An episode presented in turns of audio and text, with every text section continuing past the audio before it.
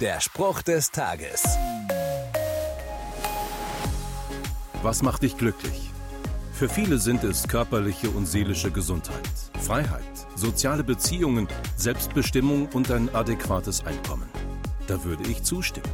Asaf, ein Liederdichter, dessen Texte in der Bibel zu finden sind, fügt noch etwas hinzu und schreibt, Mein Glück aber ist es, Gott nahe zu sein. Das ist spannend. Glück ist also nicht ausschließlich den Gesunden vorbehalten. Auch nicht nur denen, die in Freiheit leben, die ein gutes Einkommen haben und viele Freunde. Wer Gott kennt und ihm nahe ist, der empfindet tiefes und andauerndes Glück. Es ist allen zugänglich, auch dir und mir, auch heute. Der Spruch des Tages steht in der Bibel. Bibellesen auf bibleserver.com.